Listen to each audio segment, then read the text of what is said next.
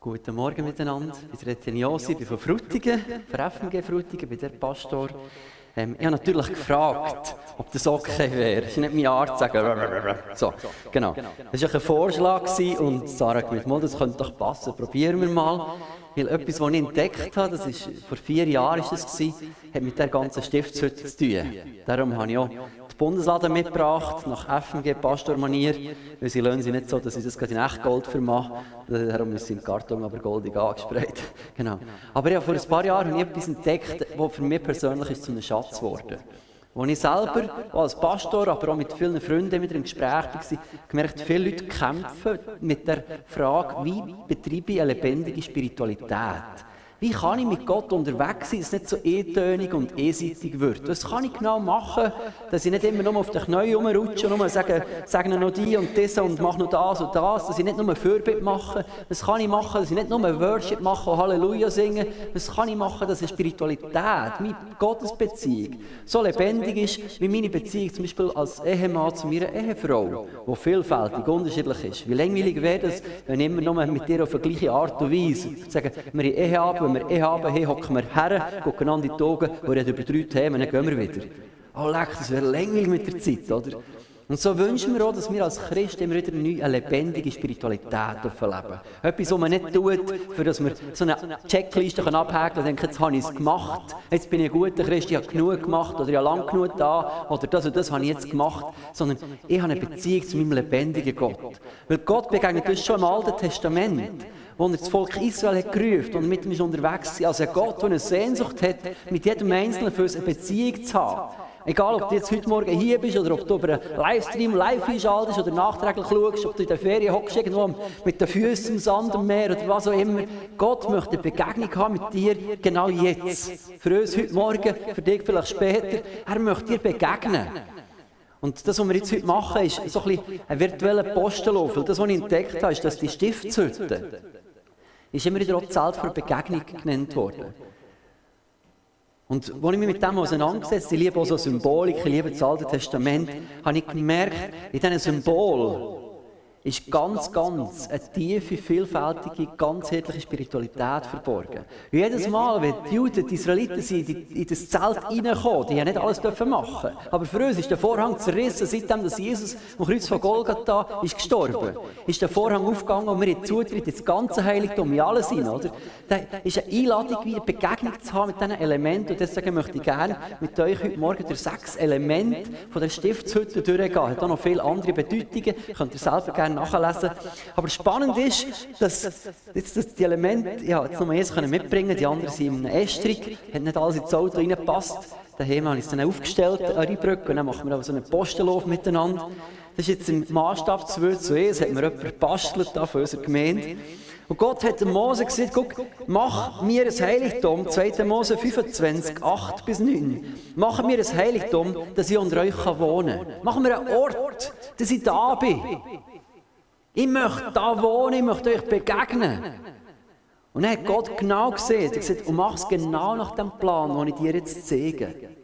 Also Gott hat Mose einen Einblick gegeben in die himmlischen Realitäten, Einblick in die Himmelswelt. Und Mose mit seinen Künstlern hat versucht, etwas abzubilden, was sie gesehen haben in der Himmelswelt.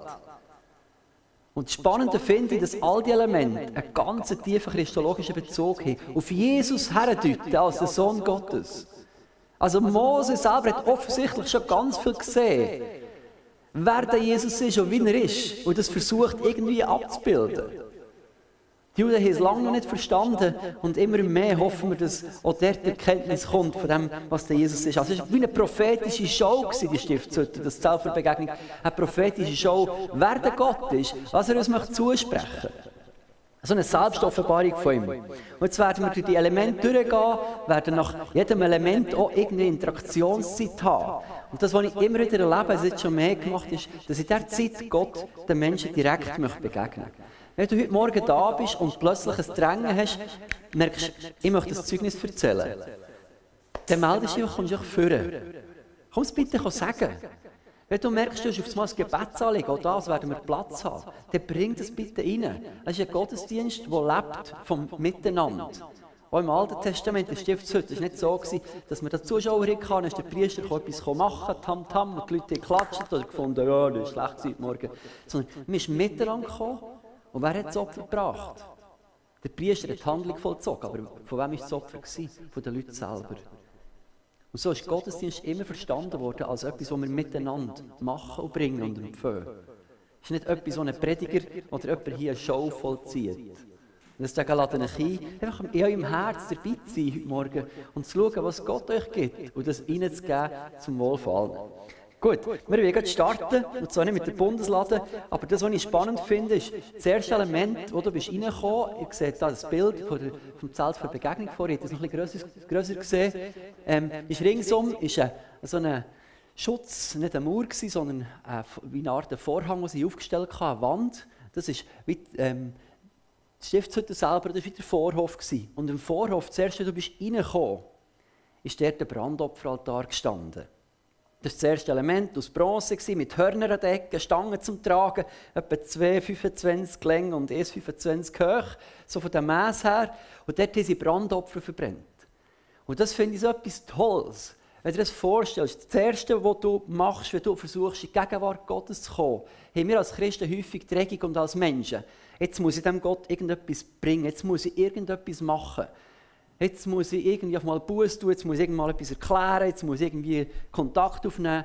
Aber die erste Botschaft für alle Menschen, wenn sie reinkommen und sich dem Gott nähern, steht da der Brandopferaltar und nicht du mehr musst Opfer bringen, sondern wo wir dürfen wissen, Christus ist das Opfer, das für uns alle gilt. Das ist die erste Botschaft, das ist die Grundlage, für herzutreten zu dem Gott, ist zu wissen, das ist der Sohn Gottes, der für dich und mich auf mal alles geklärt hat.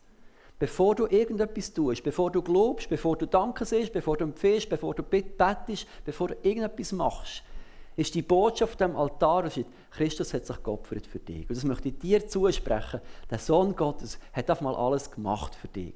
An dem Kreuz hat er gerufen, es ist vollbracht. Es ist gemacht. Halleluja, das ist eine gute Botschaft. Wir müssen uns nicht religiös zusammennehmen, Gott nicht beeindrucken mit unserem Lebensstandard, mit unseren Gaben, mit unserem Dienen, sondern zu wissen, der Sohn Gottes hat einfach mal alles gemacht für mich. Und das ist der erste Schritt zu einer Gottesbegegnung, ist immer die Gnade. Zu wissen, er hat einfach mal alles gemacht. Und dann kommst du schon gesund zu dem Gott. Dann versuchst du ihn nicht zu beeindrucken, versuchst ihn nicht irgendwie zu blenden mit etwas, sondern du weißt, ich kann ganz frei herkommen weil ich bin schon gerecht gesprochen. Für mich ist schon ein Opfer gebracht worden. Jemand hat schon gezahlt für meine Schuld, für mein Vergehen, für meine Fehler. Das ist schon geregelt. Das ist der Sohn Gottes, der den Zugang hat aufgetan zu dem Gott. Zu dem Vaterfaller Vaterschaft. Und wir dürfen herkommen. Früher haben sie geopfert und nie gewusst, lenkt euch das jetzt. Sie haben ein Schaf gebracht und denkt, nächstes Jahr muss ich es wieder bringen. Weil in dem Jahr, wo ich jetzt vielleicht weg bin von Jerusalem, oder, oder jetzt von Stiftshütte, wo ich ein Zeitchen weg bin, der Zeit kann viel passieren. Dann bringen sie wieder ein Opfer und denken, hoffentlich längt es. Aber schon für die Israeliten dann war eine Vorahnung darauf, dass da Gott ist, der gnädig ist und gut ist. Und heute wissen wir, auf dem Brandopferaltar werden nicht unsere Tiere gebracht, sondern das Lamm Gottes, der Jesus Christus, ist geopfert worden, hat gezahlt, Schuld ist beglichen worden und es längt. Egal wie hoch, wie groß, wie breit und wie lang deine Schuld ist, es längt. Es längt. Durch und durch. Es längt, was er gemacht hat. Es längt für uns alle zusammen. Es längt.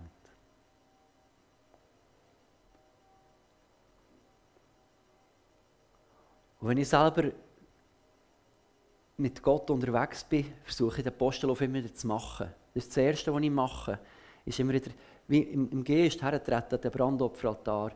Und wenn ich mir bewusst würde, was die Botschaft ist von dem Altar, fange ich an von Danke sagen. Merci vielmals, Vater, für deine Gnade. Das Spannende finde ich, dass der Altar eben so ein Hörner kann, vier Ecken. Wir sehen in der Geschichte vom, vom König David mit dem Absalom, der hat Fehler gemacht hat, ist er hergerannt und hat sich am Altar gehabt. Die Hörner waren da, um zum Heben. Und es ein Gesetz, dass wenn du dich dort hast, darf dir nichts gemacht werden. Das war der Ort der Gnade. Und ich finde es ein tiefes Bild auch für uns als Christen, als Menschen, die unterwegs sind. Dass der Ort der Gnade hat Hörner. Es gibt Momente in unserem Leben, die sehr schwierig sind. wenn vielleicht ein geliebter Mensch stirbt oder du bist konfrontiert mit einer Diagnose von einer schwierigen Krankheit oder einem Konflikt in einer Beziehung, etwas ist ganz schwierig. Du wirst gemobbt am Arbeitsplatz oder verlierst deinen Job, weißt nicht, wie es weitergeht. Schwierige Momente im Leben, die wir immer alle durchmachen. Und zu wissen, dort sind Hörner, die mich haben kann. Wenn ich mit dort dieser Gnade habe, dort wird mir nichts passieren, dort darf mir nichts gemacht werden. So. Und dann möchte ich dich ermutigen, lass dort nicht los. Die Hörner, es hat zwei Orte jetzt Hörner, bei Gnade und bei Fürbitte, wo wir dann auch noch kommen. Lass nicht los bei dieser Gnade.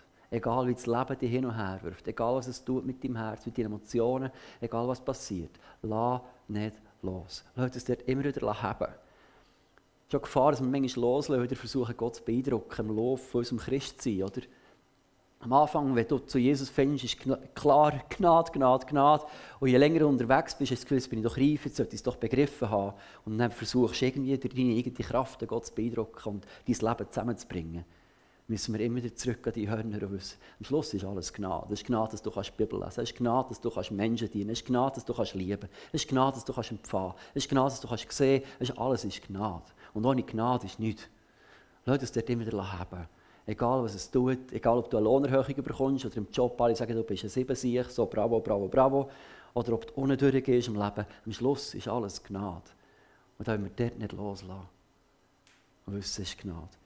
Und vielleicht könnten wir jetzt starten mit dem Brandopferaltar und miteinander in eine Zeit hineingehen, wo wir dem Gott Dank bringen. Und wir ihm Danke sagen. Vielleicht merkst du, du bist genau so in, einer Situation, wo es kutet, wo du einfach musst haben. Du kannst auch still sein.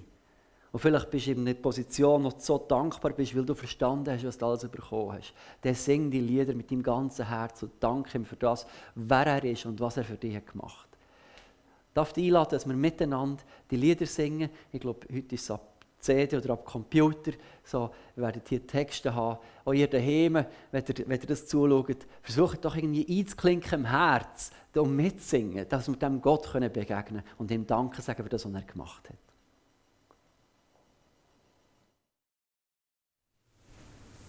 Ich finde es spannend, was passiert, wenn man herkommt, dort von Gnade und sich ausstreckt, darf Danke sagen bin ich wieder so tief, weil es nicht abhängig ist davon, was für ein Umfeld das ist, ob du in einer hypercharismatischen Gemeinde bist oder unter 10'000 Leuten oder was genau ist.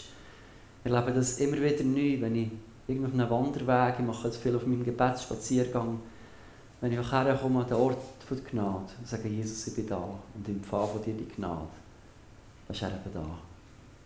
Seit dort, wo ich wohne, ist als allererstes Gnade. Und das spürst du, dann ist ich da vorhin so ein Bild gehabt, ich weiß nicht, ob das jemand von euch betrifft oder vielleicht jemand daheim, das Bild von Maria und Martha. Das erlebe ich auch viel. Ich bin manchmal so rumsäckeln.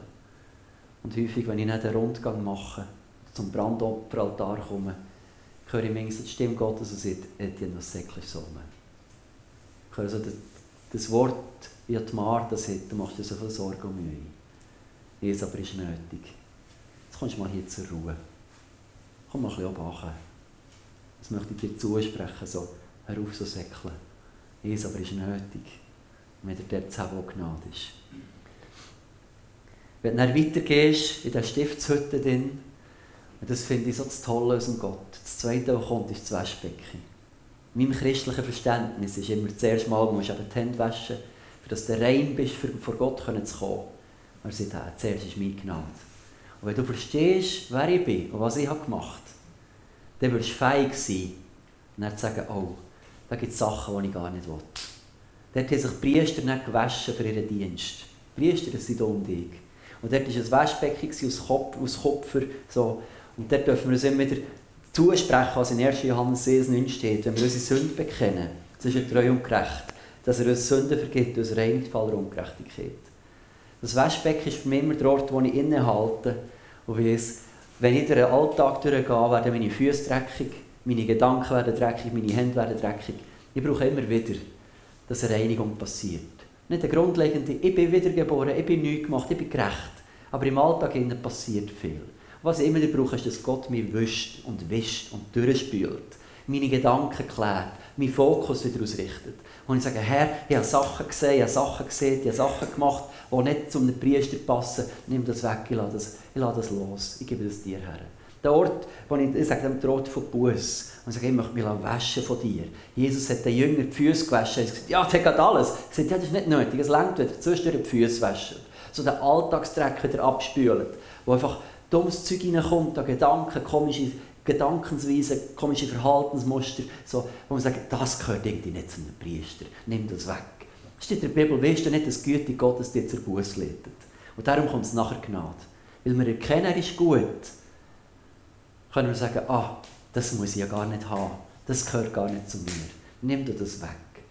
Und das, was wir jetzt machen möchten, ist eine Zeit vor Stille. Wir werden hinten dran ein Instrumentalstück hören, wo wir vor Gott kommen und sagen, Herr, gibt es Sachen, die mir sind dreckig geworden dann möchte ich es dir geben.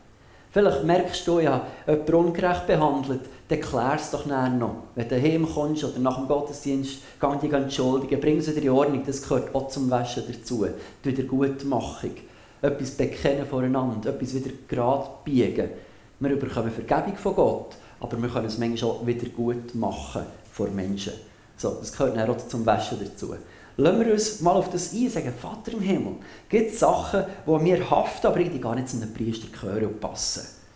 Die du von mir möchtest abspülen, sodass ich wieder in dem hinein laufen kann, was du für mich parat hast.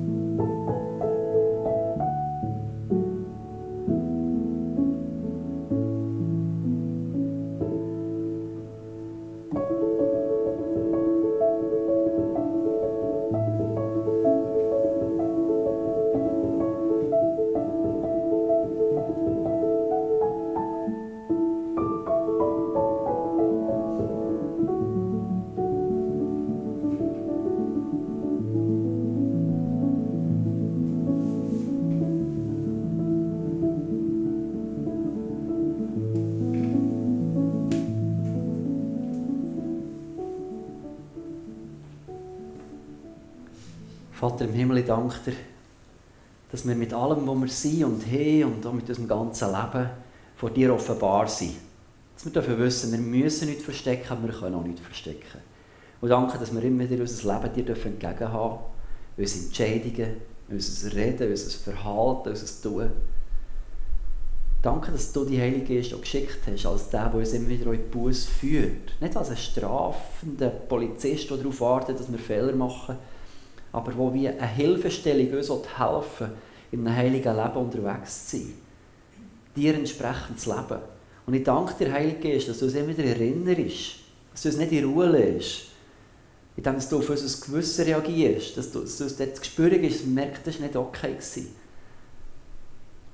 Das war nicht in Liebe. Gewesen. Das war nicht wahr. Gewesen. Das war nicht echt. Gewesen. Das war nicht stimmig mit Jesus dass wir es immer dir entgegenhaben haben und dürfen bitten, dass du es immer wieder neu in dein Bild verwandelst. Dass du es immer wieder neu auch reinwischst. Von Schuld, von Versagen, von Fehlern. Wir danken dir für die Gnade. Amen. Ich möchte so zusprechen, ich hatte schon viele Trauungen in meinem Leben. Und die grösste Anspannung ist immer beim Brutkleid. Wenn das dreckig wird vor dem Viertel. Stell dir vor, da hast einen Ketchupfleck hier vorne drauf. Es hat wirklich solche gegeben, die vor der Hochzeit hätten die schon Apero gefeiert oder brunchen oder so.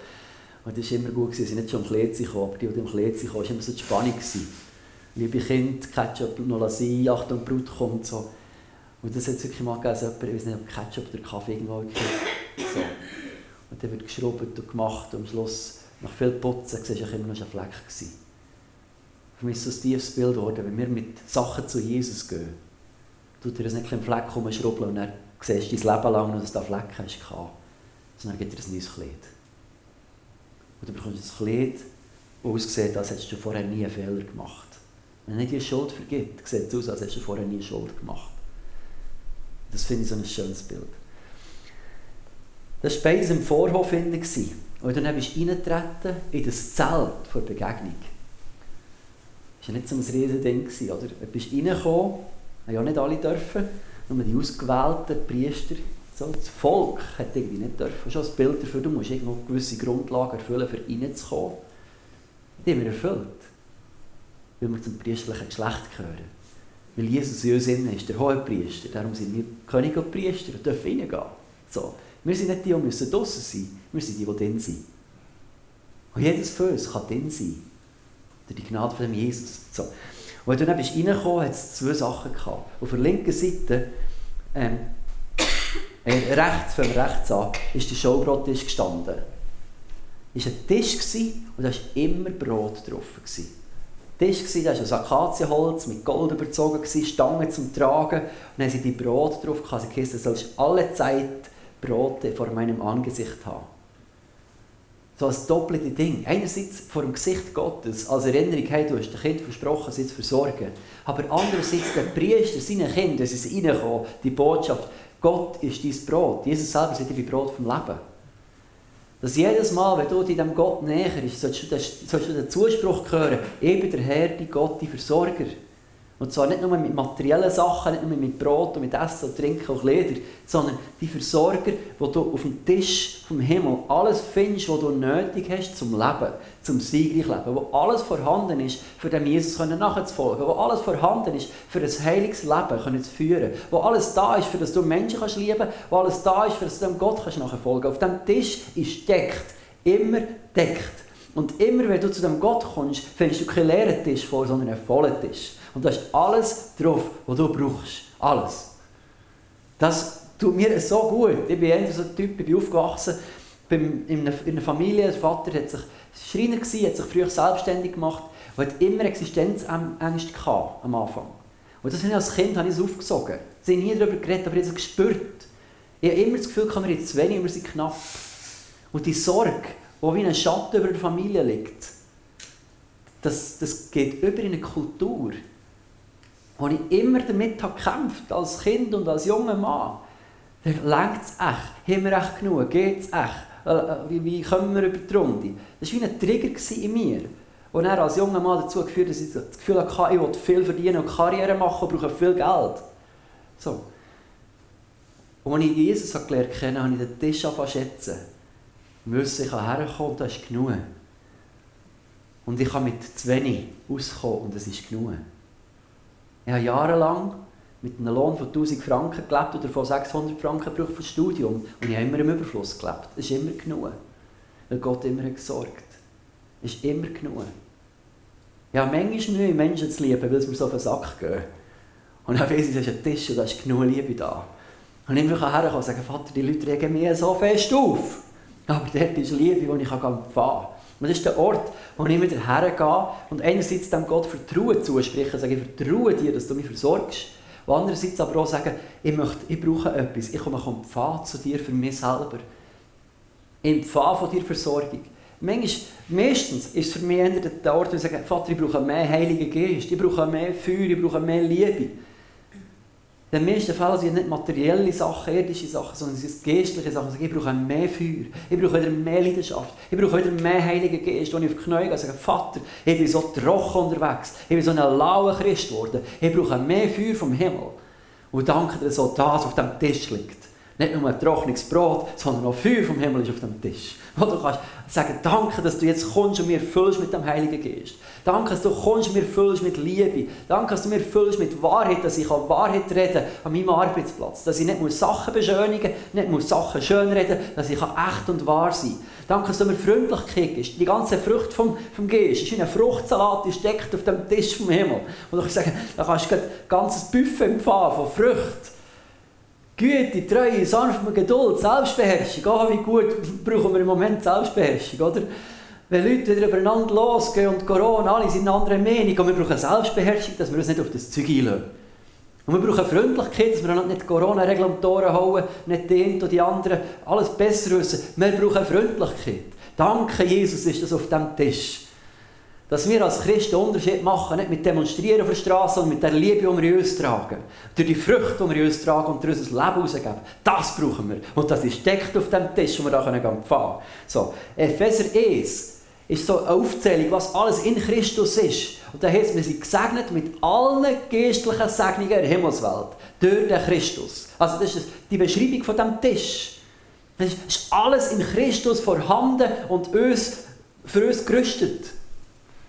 Alles. Wo du kannst herkommen und empfangen. Und meine Frage an dich, was brauchst du gerade jetzt?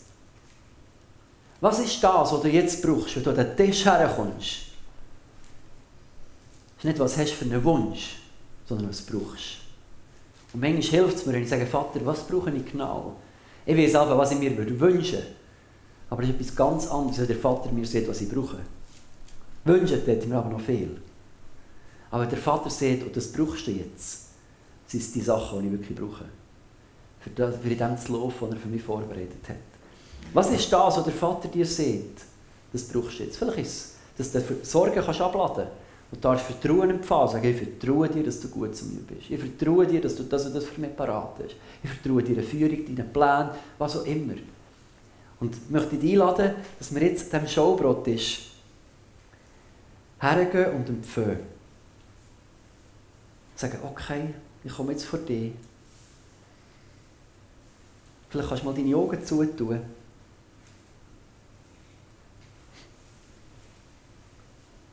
Haben zu einer, glaube ich, ein bisschen Musik noch. Können Musik abspielen. Und du kannst in deinem Herzen mal mit dem Vater der Vaterschaft reden sagen, Vater, was denkst du, was brauche ich im Moment? Was ist der Hauptgang, den du mir auf den Tisch tun Das heisst, der Vater weiß, was du brauchst, bevor du etwas siehst. Er kennt die Anzahl von deinen Haaren oder nicht Haar.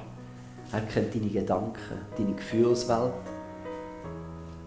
Und er ist der beste Koch.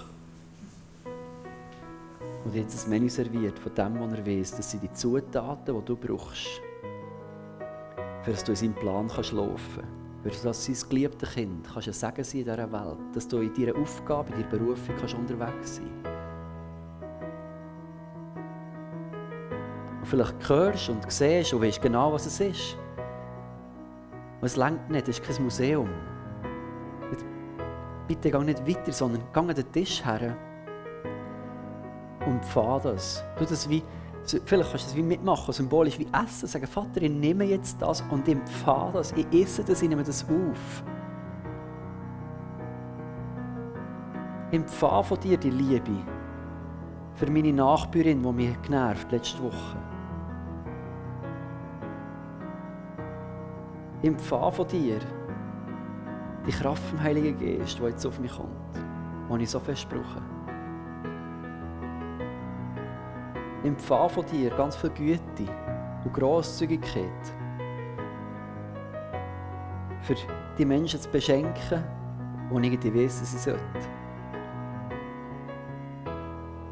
Und vielleicht auf dem Herzen ist jemandem etwas zu geben, Spende zu machen. Ich dachte, ja, soll ich wirklich? Dann empfahl das Vertrauen zu wissen, mal, mach das. Es lohnt sich immer, gehorsam zu sein. Empfahl von dir Mut. Vielleicht bist du in einem Gefühlschaos, dann empfehlst du jetzt Frieden. Frieden vom Himmel. Und sich der Shalom von der himmlischen Realität in dein Herz hineinsetzt. Setze Frieden frei über deine Beziehungen hast ein Gestürm gehabt mit Kind oder mit dem Partner oder der Partnerin. Sag, es soll Frieden kommen, Versöhnung. Vergebungsbereitschaft und Demut. Wir können Entschuldigung sagen. Im Pfad von dir, das Jesus. Und ich danke dir, dass auf dem Tisch alles da ist. Danke, Jesus, dass ich bei dir alles finde, was ich brauche. Danke, können wir jetzt eben so Mut und Hoffnung und Zuversicht, Glauben, Ehrlichkeit, Freundlichkeit, Liebe, Frieden einfach empfangen.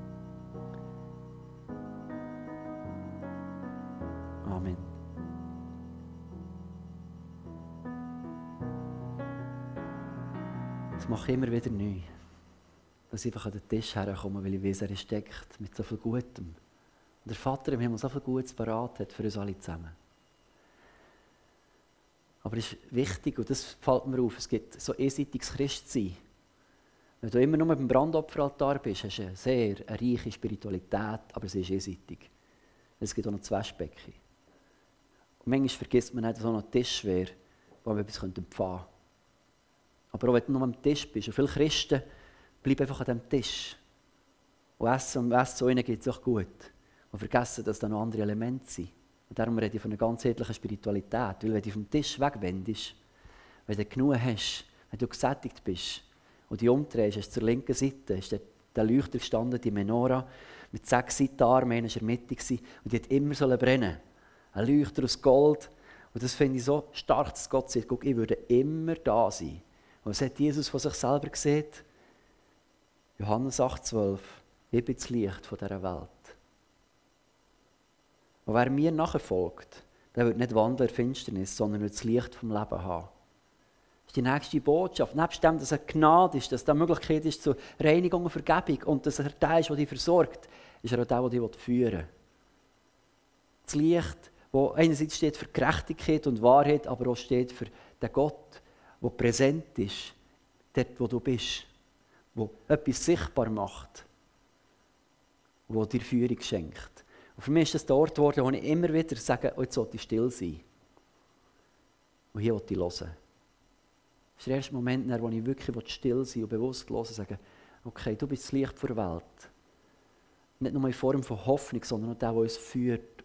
Bitte rette jetzt zu mir. Das sind die Momente, die ich immer wieder erlebe, wie Gott einfach redet, durch ganz feine Eindrücke und Gedanken. Da können wir Namen sehen, da können wir Situationen sehen, und einfach mir das zur Gewohnheit gemacht, dass ich auf das reagiere. Manchmal ist es ein Fehlschlag. Aber ich erlebe immer wieder, wie Gott das einfach auch kräftig wirkt. Meldest dich bei jemandem und sagst, hey, schön, dass du mir anrufst, ist ja heute Geburtstag. Ah, ah.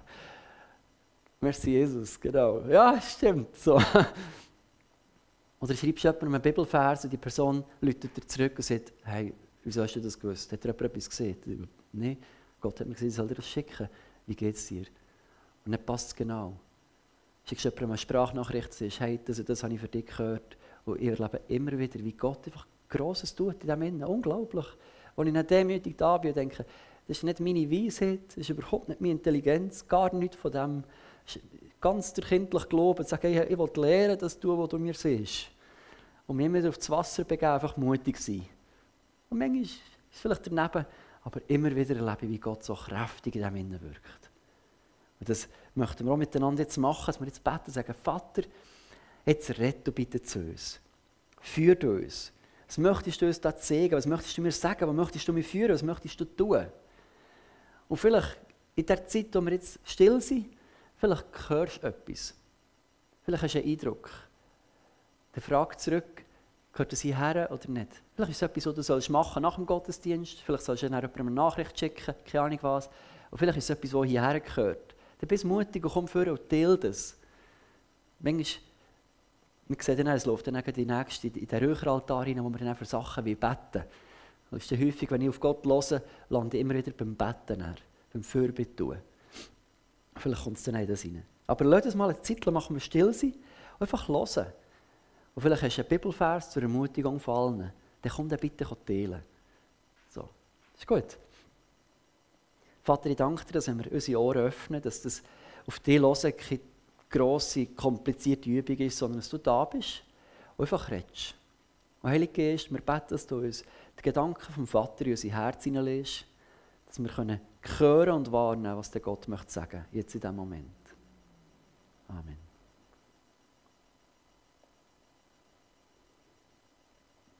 Vielleicht kann man da noch mal ein bisschen Musik ablassen im Hintergrund. Es gibt manchmal einfacher, dann hört man die Nebengeräusche weniger. Es ist mehr das. Es ist nicht, dass die Musik näher unsere himmlische Sphäre lüpft. Es ist mehr zur Konzentration.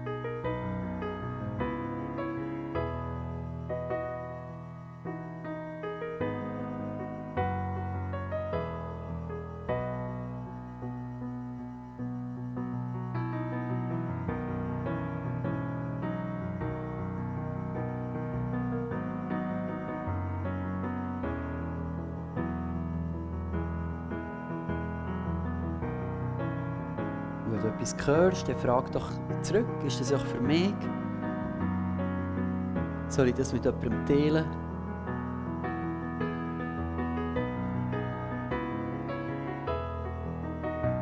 Wenn du empfindest, dass du hier etwas sollst sagen sollst, dann mach es doch. Dann kommst du führen, dann gibt dir Zara das Mikrofon. Das ist vielleicht ein Vers zur Ermutigung, vielleicht ist es ein Zuspruch, vielleicht ist es ein Bild, das du hast. Vielleicht ist es ein Gebet, das du möchtest sprechen Vielleicht hast dass dir jetzt während der Zeit auf einmal etwas zwickt oder wehtut oder vorher nicht wehtut, das erlebe ich viel körperlich. Dann frage ich nachher, sage Jesus, wieso tut mir jetzt etwas weh? Und dann gehe ich auf das ein. Weil mir Gott manchmal etwas zeigt. Vielleicht ist das Gott jemand möchte ansprechen, jetzt geht mit körperlicher Heilung, ich weiß es nicht. Dann kommt doch einfach vor.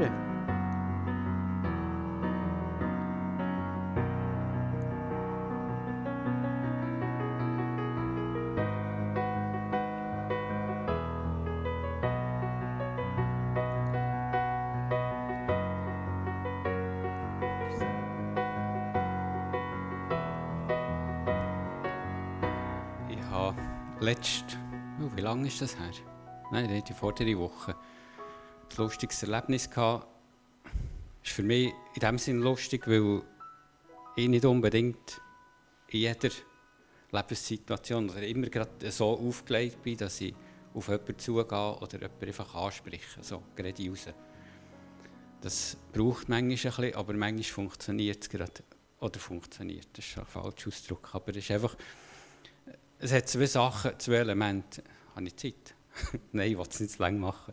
Äh, schon vor ein paar Jahren habe ich mal im Coop bin ich einkaufen und dann hatte ich irgendwo so einen komischen Einfall gehabt, dass eine Frau, die hat ein bisschen lang ihr Portemonnaie zu finden und nachher habe ich der Kassiererin gesagt, du, du, sie soll weitermachen, ich tue das gerade alles zahlen.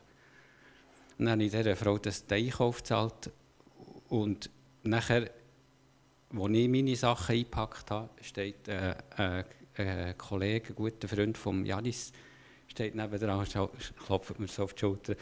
Das war so cool. Gewesen. Jetzt habe ich dir zugeschaut, jetzt hast du dieser Frau einfach die Kommission gezahlt. Und ich habe mit der noch so ein bisschen, ein bisschen berichtet, noch ein bisschen, aber nachher ist die wieder weg. Und die, da ist eine Scheissfreude. Und, und jetzt eben gerade vor, vor eben zehn Tagen, fahre ich wieder zum Coop. Ich, ich gehe selten einkaufen, gehe nämlich aus Weg diesen grossen Läden. Aber äh, ich bin dort her und dann kommt der gleiche Freund von vom Janis, fahre mit dem Auto her, dreht die Scheibachen und, und dann haben wir heute ein bisschen, gelaufen, mehr nicht. Aber es war der gleiche, irgendwie, das ist mir so ein bisschen aufgefallen. Und nachher bin ich in das Coop rein, habe meine paar Sachen gekauft, bin rausgekommen und da war einer, ein alter Mann, auch gerade im Velo beladen gewesen. Also ziemlich ein älterer Mann, aber mit dem Flyer. Und ich natürlich auch mit meinem, mit meinem Ross.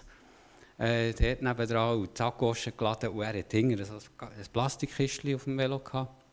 Und dann sage ich, das ist eine tiptoppe Idee mit diesem Kistchen. Das ist jetzt also, einfach so ist mir gerade über mich gekommen, hat er so angesprochen. Nachher, weißt du, was Tiptop ist? Hat er mich gefragt. Er hätte beim Tiptop gearbeitet. Dann ich gesagt, Tiptop, keine Ahnung. Äh, das war irgendwie einer, der äh, eine Marke war früher, die hat, äh, äh, Veloflickzeug gemacht Und da war er Vertreter gewesen, und der hat mir nachher sein halbes Leben erzählt. Und ich einfach nur müssen, es ist einfach lustig, das Einzige, wo ich nachher so ein das Gefühl habe, ah, jetzt habe ich noch gerade nicht wirklich äh, noch gerade eins draufgehauen, das Evangelium, aber ich habe auch lange mit ihm geredet, er hat mir sein Leben erzählt. Und, äh, und, und das Gefühl gehabt, es hat ihm auch gut getan. Merci vielmals. Danke. Hast du eine Kunst, oder? im Leben unterwegs sein, wieder sensibel zu sein, sagen, Jesus, red zu mir. Manchmal will man das ja gar nicht, oder? Ja, bitte, jetzt bitte, hier geht nicht, lieber. Wir waren in der Ferien unterwegs, gewesen, haben die Jungs gestürmt für einen Kebab, dann sind wir da rein, sie in der Kasse gestanden, die Frau ist auf das WC, wo sie zurückkommt, sagt sie, ja, wisst ihr, wir sind eben Christen. Und ich so dachte, hat sie so also komisch angefangen. Hä? Du musst nicht entschuldigen, dass wir Christen sind. Sie so, ah, sie macht das Körfchen für irgendwie, mit dem über etwas zu reden. das war so ein lustiger Einstieg, aber am Schluss, ja, der Einstieg ist die andere Sache, aber am Schluss ist es Kunst zu sagen, sie hat dort etwas gehört für den Mann. Sie hat gesagt, ich glaube, dass Gott dir etwas möchte sagen möchte. dann hat sie ihm das können. Das war berührt. Und dann gehst du raus und denkst so, kann ich das jetzt nehmen? Kann ich mit dem etwas anfangen? Weißt du nicht. Aber sie war treu. Gewesen. Und ich bin lieber eh zu viel treu und versuche es und mache dabei einen Fehler, als dass ich es gar nicht probiere. So, Hammer, oder? Wenn wir immer wieder versuchen, sensibel zu sein. Hat jemand noch irgendwie Ermutigung empfangen oder irgendein Wort gehabt oder irgendetwas, wo das Gefühl hast, ich glaube, das gehört noch hierher, ich soll das sagen? Ich spüre es häufig so, dass das Herz nicht normal schlägt, sondern merkst, es geht wie ein Kampf in dir los, oder? Ist noch jemand im Kämpfen gerade? Du, du, du mehr beschnurren, man muss auch nichts machen. Aber wenn jemand etwas hat, dann komm es bitte sagen.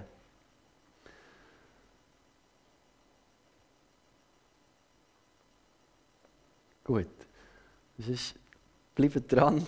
Manchmal ist so ja, ist manchmal ein Kampf. Ich kenne viele Leute, die sagen, ich kann nicht gerne etwas sagen. Ja, das sollen, andere können das besser. Und Gott kümmert sich nicht darum, was die Leute können. Gott sucht Kinder, die ihm treu sind auf das reagieren, was er sieht. Er hat Mose geschickt und sagt, ich kann nicht reden. Das ist mir doch gleich, was ich so. Dann schickt er halt noch den Aaron dazu. Gott hat immer Menschen gebraucht, die vieles nicht können. Ihm ist das Können gleich. Er braucht Menschen, die bereit sind, etwas zu tun. Losgelöst von dem, was du kannst, Gott tut das schon. So. Bist mutig, genau. Und, aber probier das mal aus im Alltag. Sagen, okay, ich weiß, in meine Spiritualität, in meine Gottesbeziehung hineingehören, nicht nur, dass ich alle Gebet durchschicken, sondern in zwischen still bin und sagen, red doch mal, was möchtest du sagen? Was hast du parat? Das heißt in Epheser 2, er hat vieles vorbereitet im Himmel, dass wir diesen göttlichen Werk wandeln sollen. Es wäre ja dumm, wenn wir als Christen einfach unser Ding machen und nicht nach dem fragen, was er vorbereitet hat, für das wir nur drin können wandeln. Das Wandeln ist so wie ein, ein Schweben drin, ein leichter Lauf. Das ist nicht ein anstrengendes Ding. Und wenn du im Knorzen bist im Leben, ist vielleicht ein Hinweis darauf, dass du zu wenig wandelst.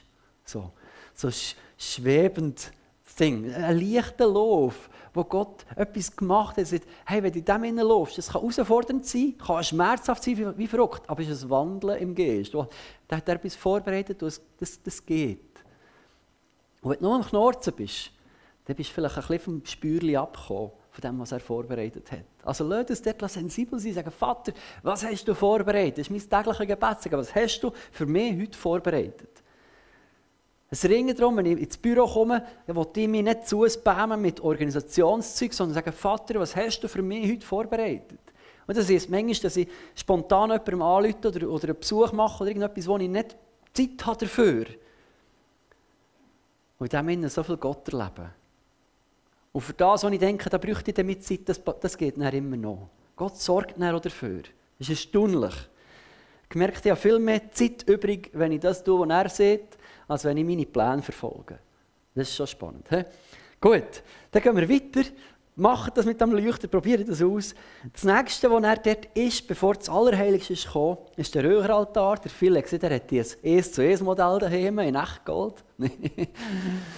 was sein Großvater hat gemacht ähm, Das war so ein Modell in dieser, hier, so ein bisschen höheren, höheres Teil. Ähm, und das finde ich etwas ganz Spannendes, ist das zweite Element mit Hörner dran. Auch als Aufforderung, Hörner nicht aufbeten. Oder? Das ist etwas, was man gerne manchmal vernachlässigt und loslässt. Gerade die jüngere Generation glaube, hat mit dem mehr zu kämpfen. Wir haben in unserer Gemeinde viele Glaubensheldinnen und Helden in der älteren Generation, die beten und beten und beten beten. Unglaublich. Die muss ich aber zu den anderen Elementen schreissen noch ein bisschen. Sagen, es gibt auch noch etwas anderes. So. Aber die jüngere Generation hat da einen schweren Zugang bekommen. Das. Viele, denen gibt es Ring zu worshipen, das ist auch eine Form von Beten, aber Fürbitte tun, haben viele wie Mühe bekommen. Und deswegen, dass ich nicht dran, sagen, lass nicht los, gib das nicht auf, weil da ist eine Kraft drin. Und ich finde es so spannend, das Bild, das, das wo der Räucheraltar spricht, das ist konstant, ist der Räucherwerk am Morgen und am Abend verbrennt worden. Ich weiß nicht, ob das fein geschmeckt hat, vielleicht auch Düftchen dazu da. Aber in Offenbarung 8,4 ist etwas beschrieben, was der Johannes gesehen in seinem Einblick da im Himmel. Er sagt, und der Rauch des Räucherwerks mit den Gebeten der Heiligen stieg von der Hand des Engels hinauf vor Gott. Das ist der Ort, wo du Gebet herlegst und die Gebete, die werden nicht verbrennt und sind blub weg, sondern das steigt wie ein Rauch auf vor Gott. Jetzt ist 1. August durch, die meisten haben wahrscheinlich kürzlich ein Feuerchen gemacht oder mal grilliert. So, und es ist die Hausaufgabe, machst ein Feuerchen und dann hast du die Nase mal drüber, wenn es rochnet. Rauch kannst du nicht ignorieren. Ausser du bist ohnmächtig, bewusstlos. So. Aber wenn du wach bist, kannst du Rauch nicht ignorieren. Der ist so penetrant, wenn der in die Nase kommt. Das ist das Bild für unser Gebet, wenn die vor Gott aufsteigen. Ist ein Zuspruch. Wenn du bettest, ist das wie Rauch, wo Gott in die Nase fährt. Nicht mühsam, nicht, nicht unangenehm, aber er kann das nicht ignorieren. Wenn du bettest, muss er das wahrnehmen. Wird das gehört? Das finde ich so eine Verheißung. Es hat mir so Mut gemacht, für wieder mehr zu beten, für mehr Fürbitte zu tun. Sagen, wenn ich weiß, was ich da drauflege auf den Räucheraltar, was ich bete, das wird gehört beim Vater im Himmel. Das ist wie Rauch und das wird nicht kützeln oder beißen oder Aufmerksamkeit erregen. Aber Gott wird hören. Er wird das wahrnehmen. Das ist versprochen da drin. Und das haben, im Alten Testament hat das Priester gemacht. Der hohe Priester ist da reingegangen, hat für andere gebetet. Und das ist auch ein Zuspruch für uns. Wir dürfen wissen, wir haben einen hohen Priester. Das ist Jesus.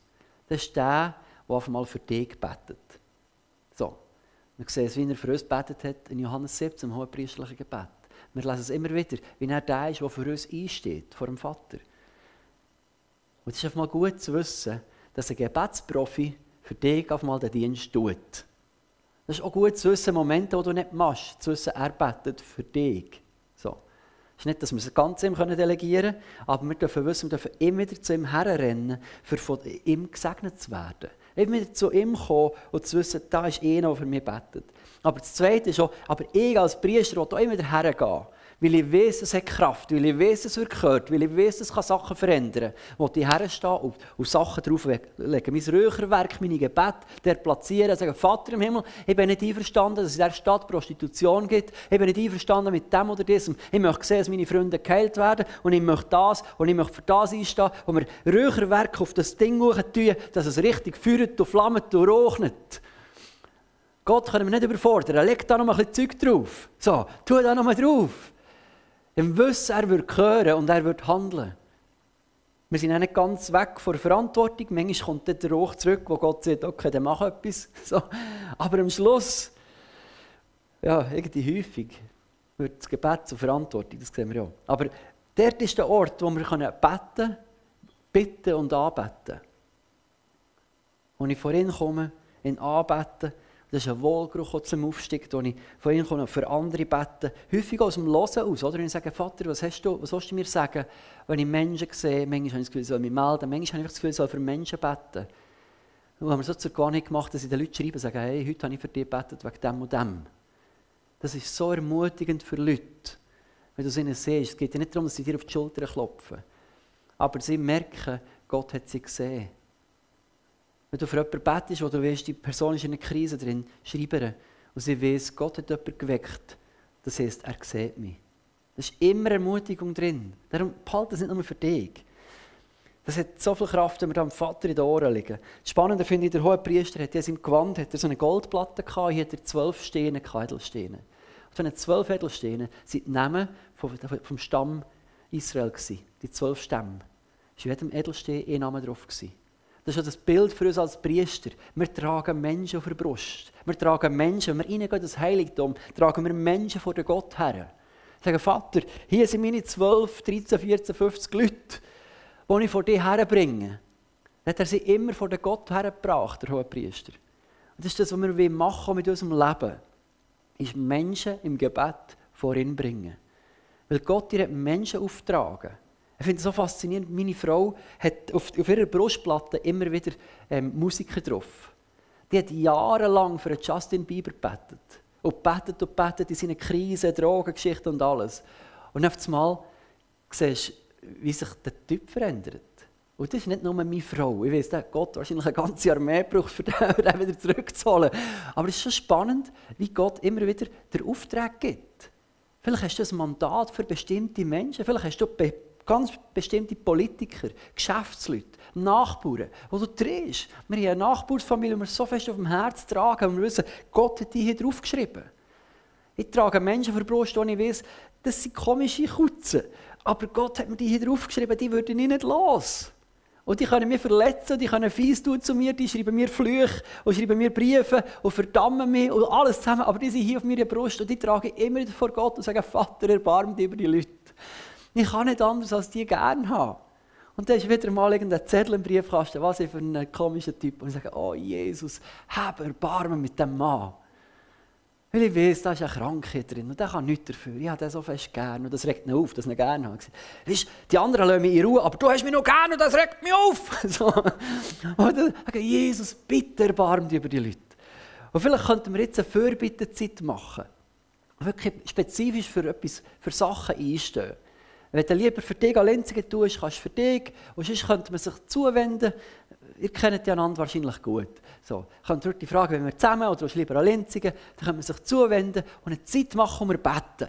Und wenn du daheim zuschaust, mach doch das so. Sagst, Vater, wer hast du mir hier auf die Brust gelegt? Wer darf ich jetzt vor dir bringen? Und wenn wir beten für die Menschen, die uns auf dem Herz liegen, dass Gott dort reinbricht mit seiner Gnade, dass er reinbricht mit Heilungskraft, dass er kommt und, und sich offenbart. So, dass das passiert, wenn er vorbereitet hat. Ist das okay? Vielleicht können wir gleich nochmal Musik dazu ablassen. Dann schluckt das ein bisschen. Das Gerät hört man nicht gut, dass die Nachbarn beten. Genau. Dann dürft ihr euch zuwenden oder für euch selber leislich oder laut und dann wollen wir die Menschen vor den Gott bringen.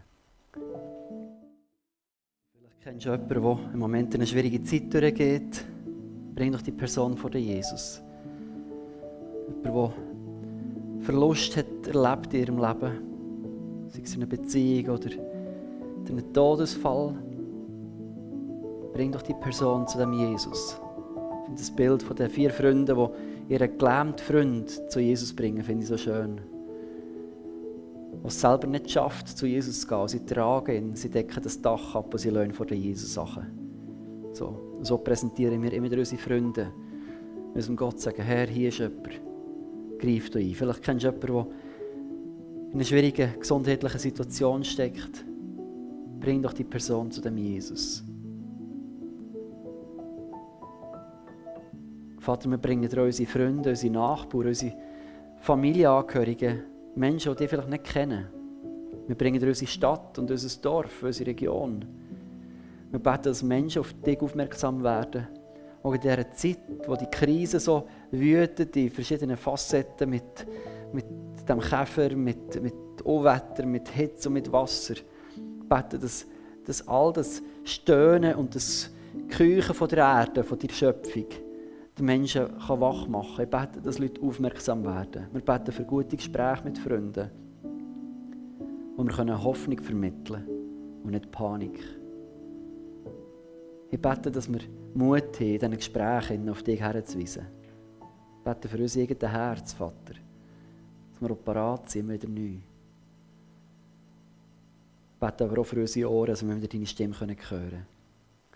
Danke, Jesus. Danke, dass wir wissen, dass alles, was wir jetzt betet haben, dass du das hast gehört, dass das bei dir ist. Danke dir. Beim Namen Jesus. Amen.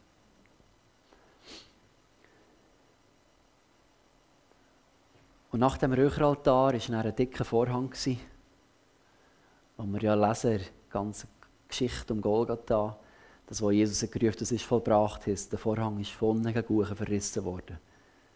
Oder von oben gegen jetzt habe ich das genommen. Irgendwie ist er verrissen worden. Genau. Auf jeden Fall als Bild dafür, dass dort nicht mehr die Trennwand ist, wo nur noch die heiligsten Priester rein dürften. Oder? Da haben manchmal in unserem Leben, dass einer rein ist und der ist nicht heilig genug gewesen, hat sich nicht gut vorbereitet gehabt und dann ist er gestorben.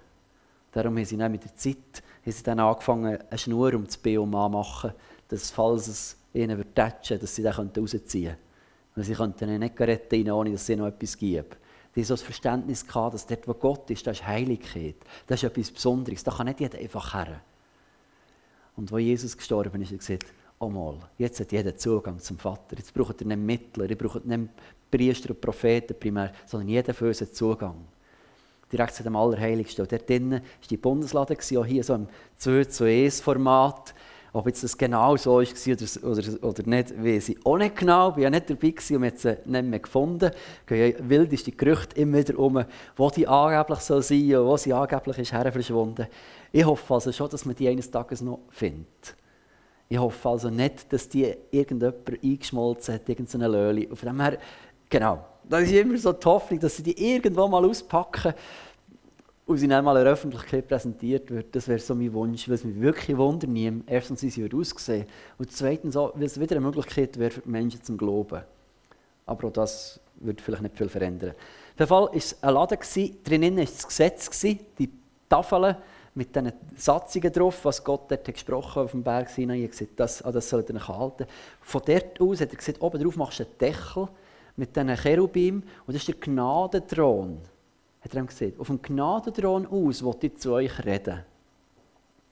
Und das ist für mich so ein vielfältiger Ort. Einerseits ist das Sinnbild und Freundlich davon, dass Gott gegenwärtig ist. Das sehen wir in der ganzen Geschichte vom Alten Testament, gerade um den König David, haben sie gewusst, wenn die Bundeslade bei uns ist, ist Gott bei uns. Und dort, wo das ist, ist Gott. So, das Bild für seine Gegenwart. Aber gleichzeitig auch das Bild für sein Wort, und er redet. Nicht nur für die Bibel, sondern für sein ganzes Reden für sein Gesetz. Das ist auch das Bild für den Heiligen Geist, wo das Gesetz ist, wo unser Herz ist. Und das ist für mich der Ort, wo ich mehrere Sachen mache. Einerseits nehme ich mir die Bibel vor, lesen, studieren, auf mich wirken. Das ist so ein Teil. Ein anderer Teil, aber auch, wo ich versuche, auf seine Gegenwart zu reagieren, ist auch mit Stillsein. Weil ich viel dazu neige, mir Spiritualität zu reden, zu machen, zu tun. Und ganz fest Mühe habe, zu sein das fällt mir wirklich schwierig, mit einer unsichtbaren Person einfach zu sein. Es fällt mir schon mit der Frau schwierig, einfach zu sein. So, dann muss man häufig etwas machen oder reden. Aber einfach sein ist auch eine Qualität von Beziehung, die tiefe Intimität auslösen kann. Und das zu entdecken mal, dass du eben nicht wieder zurückgehst zum Räucheraltar, wieder am Feuer bist. Oder nicht am Waschen und nicht am Essen und nicht am Hören, so, sondern einfach bist. Das ist für mich ganz eine wichtige Übung. Einfach sein. Und mich auch nicht ablenken. Wenn ich das Handy führen oder etwas machen dazu, sondern einfach sein. Unteilte Aufmerksamkeit liebt meine Frau. Und ich glaube, es wäre wichtig, das auch bei Gott zu üben. Sein bei ihm. Zweckfrei, ohne Anliegen. Ohne etwas abhäkeln, ohne etwas erledigen. Einfach sein. Manchmal führt uns ja dazu, dass wir für etwas anfängst beten, weil du merkst, es ist jetzt wichtig geworden. Weil Gott rettet aus dem aus und aus dem entsteht dann wieder auch Bewegung. Aber so mal auszuhalten und zu sein. Das ist für mich manchmal so schwierig. Dann bin ich bei ihm und dann fängt es an zu sprudeln. Dann werde ich kreativ. Dann kommen Ideen. Und dann nicht wieder zurück und sagen, jetzt habe ich auf eine Predigt vorbereitet eine gute Idee gehabt. Jetzt, jetzt bin ich einfach mal bei Gott. Dann kann ich das später aufschreiben. Das wie aushalten und dort sein. Und das ist so die Aufforderung vom Gnadenthron, komm zum Vater, bis bei ihm, loslassen, auf, auf dich wirken. Durch die Bibel, durch seinen Heiligen Geist. Und dort immer wieder einfach sein. Und ich glaube, der Vorhang ist schon ein Bild dafür, dass viele Christen dringen vor bis zum Räucheraltar. Aber es ist irgendwie schwieriger mit der ganzen Bundeslade, mit der Beziehung zu etwas Unsichtbarem, mit dem Sein. Es ist wirklich, glaube ich, manchmal schwieriger. Aber das ist unsere erste Berufung irgendwie. Was hat Jesus gemacht, als er die Jünger berufen hat? Es er berief sie, dass sie bei ihm seien. Der erste Auftrag war nicht, Dämonen austreiben, war nicht nachfolgen, mit etwas tun, sondern bei ihm sein. Das ist unser erster Auftrag als Kind Gottes. Und das ist das, was manchmal am herausforderndsten ist, das auszuhalten, das zu praktizieren in einer Zeit, in der so viel läuft, wo so viele Sachen auf dich einprasseln. Und jetzt sage okay, ich finde Orte, für mich ist das die Natur. Also, ich muss aus dem Büro raus, weil dort habe ich zu viel, was mich ablenkt. Ich kann schlecht daheim, da sehe ich alles, was ich noch sollte. So. Und in der Natur kann ich gut abschalten. Da kann ich sein. Und das wäre eine Möglichkeit, dass du herausfindest. Andere sagen, ich habe einen bestimmten Sessel. Wenn ich dort reingehe, dann mache ich nichts anderes. Da bin ich. Find heraus, was du machen kannst, dass du bei ihm kannst sein kannst. Für das du auf ihn kannst hören, ihn kannst anschauen, mal ihn kannst versinken. Wir haben jetzt in der Ferien, es ja viel geregnet, und wir hatten so gute Zeiten gehabt. Dank dem, dass es geregnet bist du nicht in Versuchung, immer davon zu säckeln, oder? Und wir haben viel mit den Gielen ist jetzt das Letter entdeckt. Also, das ist ja, Stefan ist ja der Platzhirsch in diesem Gebiet, oder? Er hat das, das gelernt, Frutigen. Da haben wir mehrere Seminare gemacht. Mit dem Bible Lettering haben wir einen Schatz entdeckt, ohne dass wir es so gut können wie er. Dass wir sagen, wir hocken her und wir tun einen Vers, manchmal schon nur ein Wort aufschreiben. Dann bist du eine Stunde lang an einem Wort rummelden. Das muss nicht schön sein.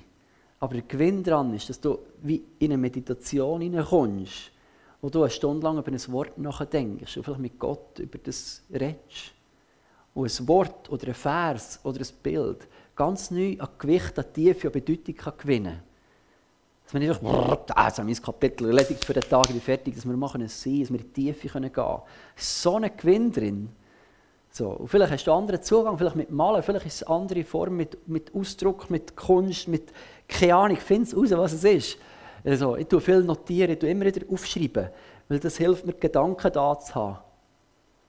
Das ist ein Riesengewinn. Und jetzt möchten wir auch nochmal in die Zulieder reingehen, bevor ich dann nach denen noch abschließen noch etwas sagen zum ganzen Rundgang, aber wo wir einfach vor ihn kommen, vor die Gegenwart Gottes, in das Eintauchen bei ihm sein. Vielleicht singst du die Lieder mit, vielleicht bist du einfach, vielleicht hockst einfach, vielleicht stehst du einfach, vielleicht gehst du auf die Knie. Du so, wie es deinem Herz entspricht, so. aber bis mal vor dem Jesus, vor dem Gott, vor dem König, vor dem Gott, der allgegenwärtig ist und da ist. Ich danke dir, dass du ein guter, lebendiger Gott bist, der gegenwärtig ist. Ich danke dir, für das Bild von dieser Stiftshütte, von dem Zelt der Begegnung, wo uns immer wieder sieht, dass du uns begegnen willst. Ich danke dir für die Begegnungen heute Morgen, dass wir auch erleben wie du da bist. Und dass wir das auch im Alltag immer wieder erleben dürfen, suchen und dürfen umsetzen. Und so bete ich, dass du mit uns kommst und dass dort, wo wir sind, dass du wohnst, dass du dort bist wenn wir mit Nachbarn über die Sonne reden und Leute im Stegenhaus begegnen beim Arbeiten mit Leuten einen Kaffee nehmen, dass du kommst und dort bist. Dass du dich als der lebendige Gott erweisest und immer wieder mächtig wirkst in unserer Mitte. Danke dürfen wir dich kennen. Danke dürfen wir Zugang haben zu dir, dass wir in dieser privilegierten Lage, dass wir nicht müssen aussen stehen und andere uns etwas von dir erzählen, sondern wir können direkt zu dir kommen. Danke für die unglaubliche Gnade und die Liebe, die wir erleben in dir. Amen. Ich habe euch heute Morgen nicht nur ein bisschen erzählt, was wir können, sondern wir haben es auch zusammen gemacht. Ich habe gemerkt, das ist manchmal fast der einfachste Weg. Es gibt unter euch gibt sicher Profis, die am Ende Post ein bisschen daheim sind. Die Fürbitter-Profis, es gibt prophetisch begabte Leute, die von vielem Leuchter stehen. Es gibt spezifische Begabungen, oder? Aber gleich möchte ich euch ermutigen, immer wieder alle Elemente auch ein bisschen reinzunehmen. Weil es deckt einfach vieles ab. Und für mich ist es so eben zum Postenlauf geworden im Alltag. Ich mache das nicht jeden Tag, aber regelmäßig immer wieder. Weil ich habe nicht gerne nur so Liturgie, wo ich etwas wie acheliere. Oder wo ich irgendwie vorgefertigte Gebete manchmal helfen aber wenn immer nur das ist, bin ich ein bisschen, reicht mir das nicht ganz, weil mein Leben ist immer ein bisschen anders. Und hier habe ich entdeckt, dass sind Elemente, die mich eine Botschaft verkündigen, aber gleich mein Leben damit kann korrespondieren kann. Die immer wieder etwas anders sind. Jedes Mal, wenn ich an Brandopferaltar gehe, erlebe ich und bete ich etwas anderes. Auch wenn es dort immer um Gnade geht, ist es gleich immer wieder neu. So ist es wie eine Struktur, wie ein Klettergerüst, wo du wie sechs Klettergriffe hast, wo du weißt, wenn du die immer wieder greifst, hast du eine breit gefächerte, ganzheitliche Spiritualität. Gott hätte dich deswegen nicht lieber. Aber vielleicht geht es dir das einfacher zu verstehen, wie fest gern er dich hat. Und wenn du das gerne möchtest ausprobieren noch im Alltag, ich, ich weiss, das ist ja manchmal schwierig, sich alles zu merken. Da ist natürlich die Bibel nachlesen. Ab 2. Mose ähm, 25 ist da beschrieben, wie sie das haben gemacht haben. Oder ich hoste ein paar Zusammenfassungen. In Kleindruck oder in Grossdruck, für die, die es lieber oder schon, schon auf die Distanz her haben. Ähm, da sind die sechs Elemente noch mal kurz beschrieben, mit der Beschreibung, mit der Botschaft, die drin ist, mit der Anwendung, die du machen kannst, mit einer Frage. Und vielleicht kannst du es mal mitnehmen und mal in deiner stillen Zeit mal durchgehen. Kannst du in 15 Minuten kannst du das machen. Jeder, jeder Posten Horti durchbeten. Du kannst aber auch zwei Stunden damit verbringen. Das ist ganz simpel. Also es ist keine Erfindung von mir, aber ich finde es ein gäbiges Gerüst, wo man danach entlang beten kann. Genau. Probier es mal aus, vielleicht hilft es dir. Ich wünsche dir ganz, ganz viel Gnade dabei, beim Versuchen, dem Gott immer wieder zu begegnen, die ausstrecken, dass du immer wieder das erleben dass der Gott eben lebt. Dass du nicht an eine Wand herredest, dass du nicht zu einem Götz herredest, sondern zu einem lebendigen Gott, der mächtig ist und wirkt. Bis ganz fest gesegnet.